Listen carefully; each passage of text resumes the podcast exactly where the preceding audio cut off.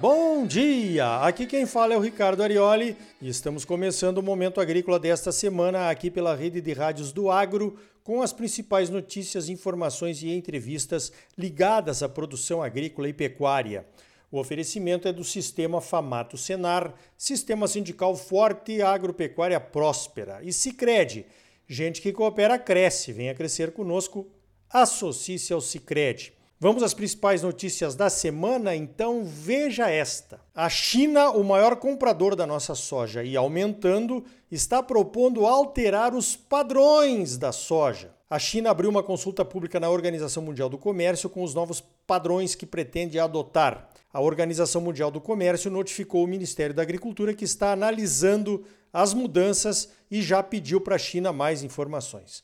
Aparentemente, a única alteração significativa seria no teor de umidade, que passaria dos atuais 14% para 13%. As demais alterações, segundo a análise dos técnicos do Ministério, estariam até mais complacentes do que o padrão atual. Os padrões da soja, simplificadamente falando, são o teor de umidade, os grãos imaturos, os grãos partidos e quebrados e os defeitos, que são os grãos avariados ou danificados, que se subdividem em picados, manchados, mofados, germinados, danificados por frio e danificados por calor.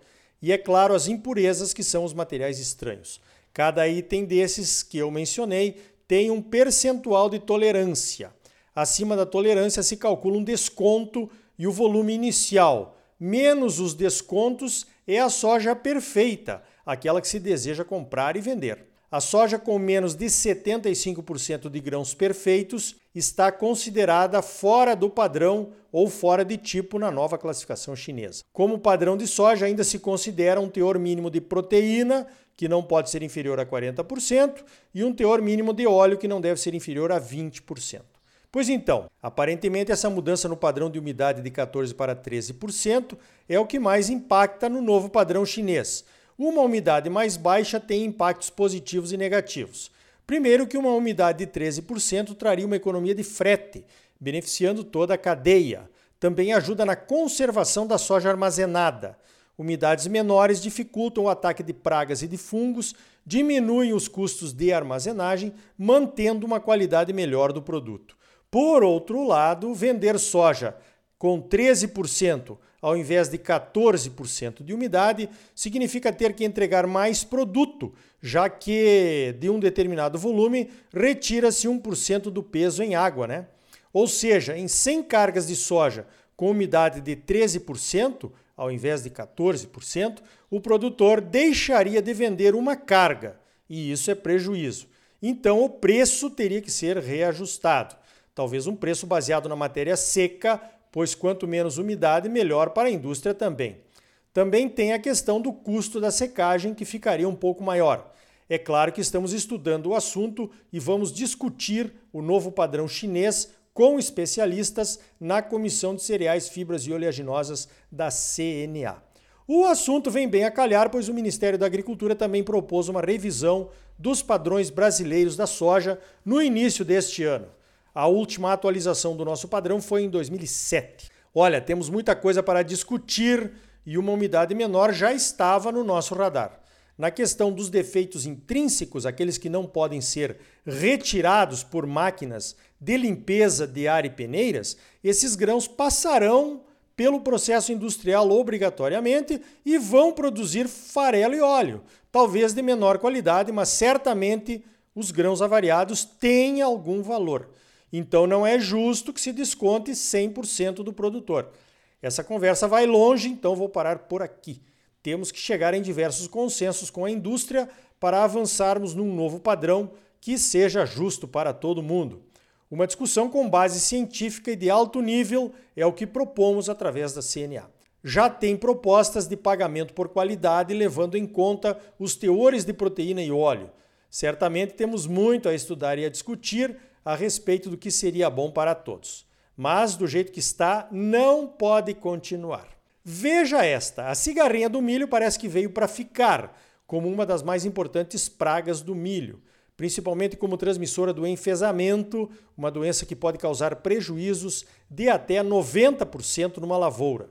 Como o enfesamento não tem controle, será preciso controlar a cigarrinha. A CNA organizou um portal onde reuniu praticamente todas as informações que a pesquisa já produziu a respeito da cigarrinha, uma praga bem conhecida.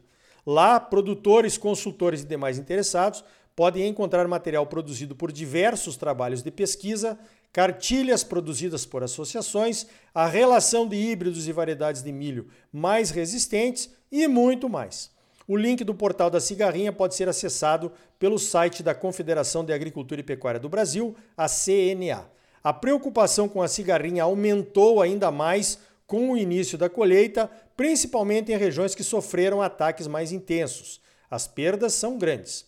E nuvens de cigarrinha apareceram, mesmo após as geadas de duas semanas atrás, que deveriam ter controlado o bichinho, né? Serve de alerta para a próxima safra.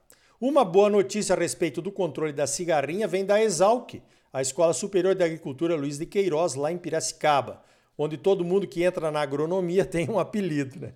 Numa parceria com a Embrapa Meio Ambiente com a Universidade de Copenhagen, na Dinamarca, eles desenvolveram a produção caseira de um fungo que pode controlar a cigarrinha. É o fungo Metarrhizium robertsi, produzido através de um método de fermentação líquida que produz as leveduras do fungo. As leveduras podem ser aplicadas na lavoura e vão controlar os adultos da cigarrinha. O Metarrhizium robertsi é parente do Metarrhizium anisople, muito usado no controle da cigarrinha das pastagens. Agora, os pesquisadores procuram parceiros para licenciar a tecnologia, testá-la em escala industrial e levá-la ao mercado. Muito bom! Pois então, sobre o desenvolvimento de tecnologias para produzir alimentos, nessa semana, num webinar na Europa sobre os organismos geneticamente modificados, o bioquímico José Miguel Moulet afirmou que fazer oposição a transgênicos é luxo de uma sociedade que não passa fome. Mitou! E continuou dizendo que, enquanto cientistas e empresas se calam, ambientalistas e políticos fazem campanhas de desinformação sobre os transgênicos. Quem desinforma sobre a biotecnologia agroalimentar não diz que as vacinas e muitos medicamentos são transgênicos. Mitou de novo, hein? Falando em políticos, veja esta: a Câmara dos Deputados aprovou por unanimidade na última terça-feira, dia 13, um projeto de lei que regulamenta o fim dos supersalários do funcionalismo público. A proposta cria regras que travam os penduricalhos, aqueles ganhos indiretos que acabam sendo incorporados ao salário, no velho jeitinho brasileiro, né? Lembrando que o teto salarial para qualquer servidor é de R$ 39.293,32. Esse salário é o equivalente ao salário de um ministro do Supremo Tribunal Federal. Desde a época do Fernando Collor, que se elegeu como caçador de marajás, se tenta adequar os salários do funcionalismo público, cortando os benefícios inconstitucionais. Essa nova lei está tramitando desde 2016. Foi aprovada pelo Senado em 2018 e só agora aprovada pelos deputados. Deve ainda voltar ao Senado para uma nova aprovação, pois sofreu modificações. A medida se aplica a agentes públicos de todas as esferas de governo federal, estadual, distrital e municipal. E também a todas as esferas de poder, né? O executivo, o legislativo e o judiciário. Todo mundo. Será que agora vai? Me belisca que eu ainda não estou acreditando. Certamente é uma unanimidade nacional que esses benefícios devem ser cortados e os funcionários públicos sejam equiparados aos funcionários da iniciativa privada. Quer apostar que alguns vão dar um jeitinho para não perder as mordomias? Estamos de olho. Veja esta: o Sicredi conseguiu um empréstimo de 120 milhões de dólares ou 600 milhões de reais junto ao IFC, que é um braço do Banco Mundial, para financiar associados que queiram investir em energia solar. É o primeiro empréstimo de uma instituição financeira cooperativa brasileira a receber a certificação da Climate Bonds Initiative, que é uma outra instituição internacional que atua para desenvolver economias de baixo carbono. Muito bom! Há uma espécie de corrida para investimentos em energia solar, pois há tentativas e mais tentativas de cobrança de impostos sobre a geração e a distribuição que hoje são isentas.